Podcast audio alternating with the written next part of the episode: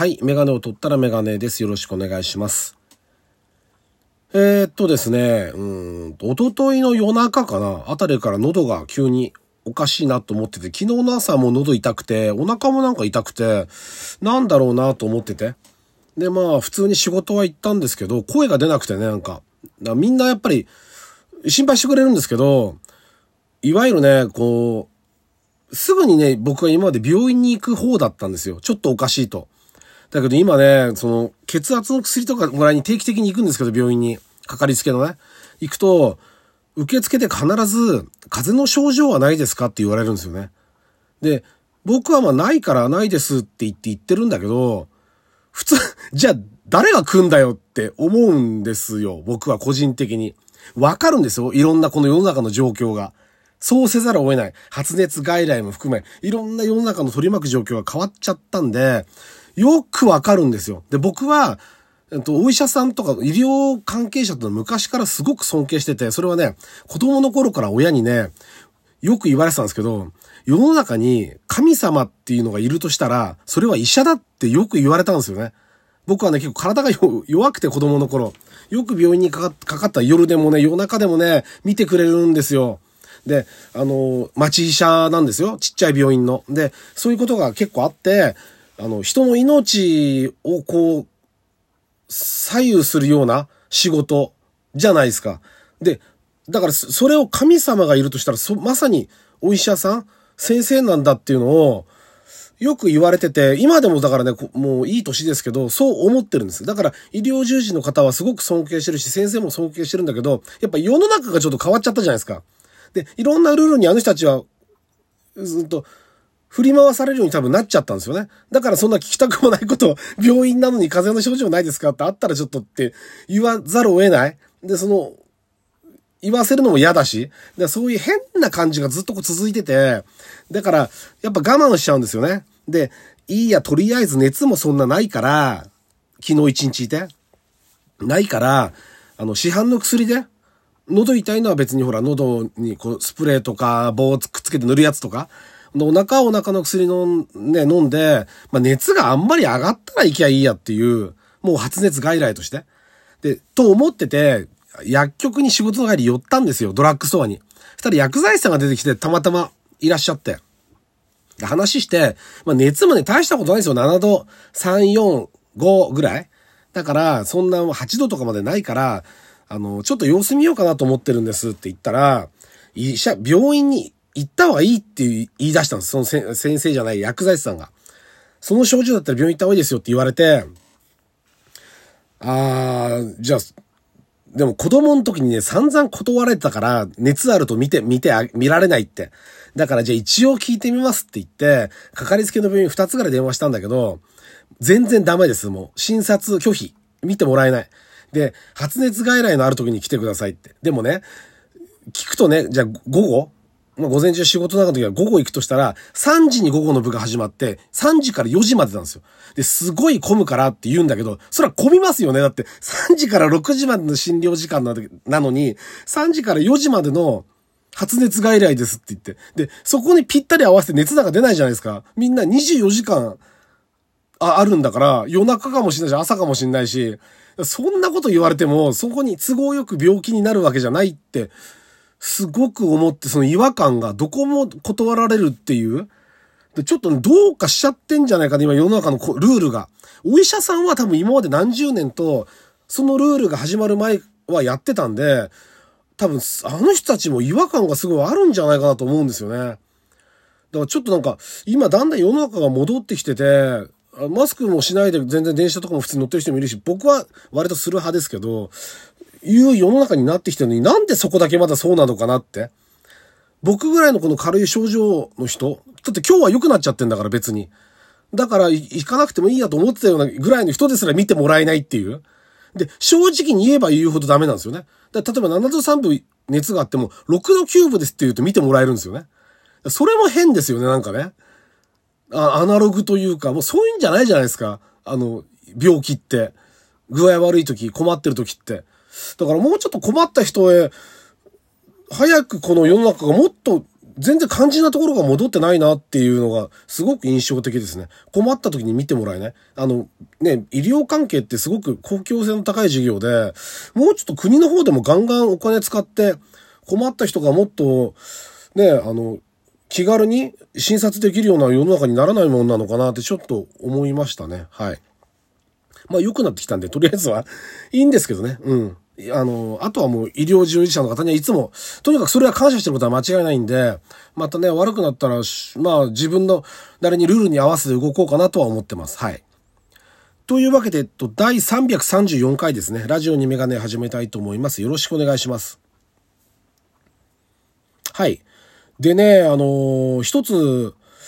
ダイハツの問題あの、結構話題になってて気になってる方もいらっしゃると思うんですけど、あの、えっとね、確かに認証所得でしたっけ？国のその、要は、車を販売するにあたっての、あと、その、許可を得るために、30年以上いろんなこう、インチキをしていたっていうことがバレちゃったんですね。内部告発で。で、それがね、かなりニュースになっていて、で、今は出荷停止。で、えっ、ー、と、スバ、スバルとか、マツダとかトヨタは、ダイハツから車をこう、OEM って、まあ言うんですけど、回してもらって売ってるんですよね。だから、それも全部止まるんで、世の中的には結構大きなニュースですよね。ダイハツってすごく、あの、鈴木と同じぐらい軽自動車のシェアで大きい会社なんで、あので、やってたことがね、これね、今までも国内のメーカーでリコール隠しとか、まあ、この間日野でもいろいろ問題あったけど、日野もトヨタの子会社ですけど、ダイハツもトヨタの子会社で。なんだけど、あのー、あったわけですよ。他の国内メーカーでもリコールを隠していましたとか、海外では、例えば、うんと、排気ガスの基準をインチキしてましたとか、そういうものを、ものを売ってましたとかっていう事例はあったんだけど、あの、今回のはね、結構悪質というか、あのー、衝突安全とか安全性にかかる部分をもろにこう、インチキしちゃってるんですよね。衝突実験の時の、あの、試験の結果とか、あとエアバッグのこととか、ああいうのをやってしまってるんで、しかも、項目がもう100項目以上でやってるんですよね、長い間。で、うんと、僕個人の印象では、そんなに今乗ってる人たちはヒステリックになることはないと思うんですけど、あの、ちょっと対応見たいですよね、ダイハツの。どうするんだろうなっていう、これから、うんと、保証の問題もこれ難しいじゃないですか。売っちゃってるんで、しかも、1989年って平成元年とかですよね。今乗ってる人いっぱいいるじゃないですか。だから、個人的には、まあ、多分これね、話見てると、安全性に問題あるからインチキしたっていうよりは、その試験を早く通すことでコストを抑えたいとかそっちですよね。だちゃんとやれば出ると思うんですよ。あの、検査をちゃんとやればね。だ、だけど、それをなんかこう早く終わらせたいから、より簡単に通るようにちょこっと、ちょっとしたことで通らないとまたもう一回時間とお金がかかるからとか、そういうことみたいです。まあそれもダメなんですけどね。全然ダメなんだけど、そういうことらしいのでそんなにヒステリックになることはないなと思うんですが、えー、っとね、僕が最初に思ったのは、例えばダイハツの車に乗っていて、事故で亡くなった方、もうその89年以降に、そういう方多分いっぱいいらっしゃると思うんです。まあ、いろんな事故のシチュエーションあるから、何がどうとかわかん、どういう当たり方がどうとかって全然別にして、もしも、知り合いとか家族を亡くした方がいたとして、それが全然原因じゃなくても、ちょっと思いますよね、多分。あの時、ダイハツじゃなかったらどうだったんだろうって。で、そういうとこの気持ちのケアとかをちょっと考えた方がいいんじゃないかと思いますよね。まあ、当然わかっ、僕が思ったぐらいだから分かってるんだろうけど、今そういうことが今、今のところ僕が見てる感じでは出てきてないんで、えっと、これから売るのはちょっと抑えます。保証はどうのこうのって言うけど、その保証の中に、そういう人たちの金銭的なのか、それはどういうふうにするかわかんないけど、そういう気持ちのモヤモヤっとしたものが、もしも残るんだとしたら、もうその企業にとってはもうね、すごいマイナスだと思うので、そういうところのケアもした方がいいと思うんですよね。だそういうことを直接謝るとかね、例えば。うん、それは、あの、お金うんぬんって話に最終的になっちゃうのかもしれないけど、でもやっぱりそのもやっとしたものを残すべきではないですよね。だって本来は通っちゃいけない試験を通った、通した車、通った車してて、無理やり通した車を販売しちゃってたわけで、だそういうところのケアとかもどうするんだろうなって、今乗ってる人ののこともそうだし。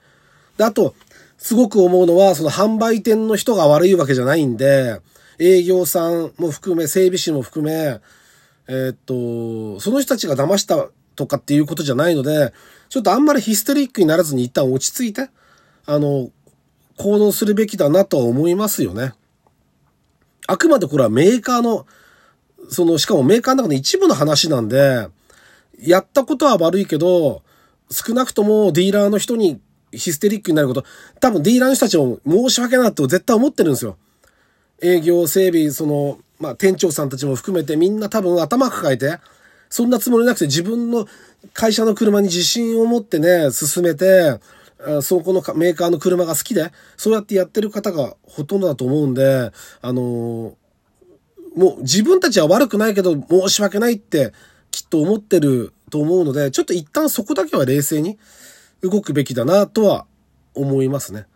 あとは例えば中古ではもう流れてしまってるんで車が、それを買うか買わないかっていうのは、あの、もうそれは皆さん自分の判断だと思うので、僕は正直そこまで気にしなくてもいいんじゃないかと、ないかと、個人的には思ってますけど、でも人にはやっぱ進められないですよね。こうなっちゃうと。会社の信用問題もあるんで、進められないけど、それはよく自分たちでいっぱいニュースを見て、考えて、あの、やるべきなんじゃないかなっていうのが僕の印象ですね。はい。まあ、ちょっと声があんまり出てないんですけど、あのー、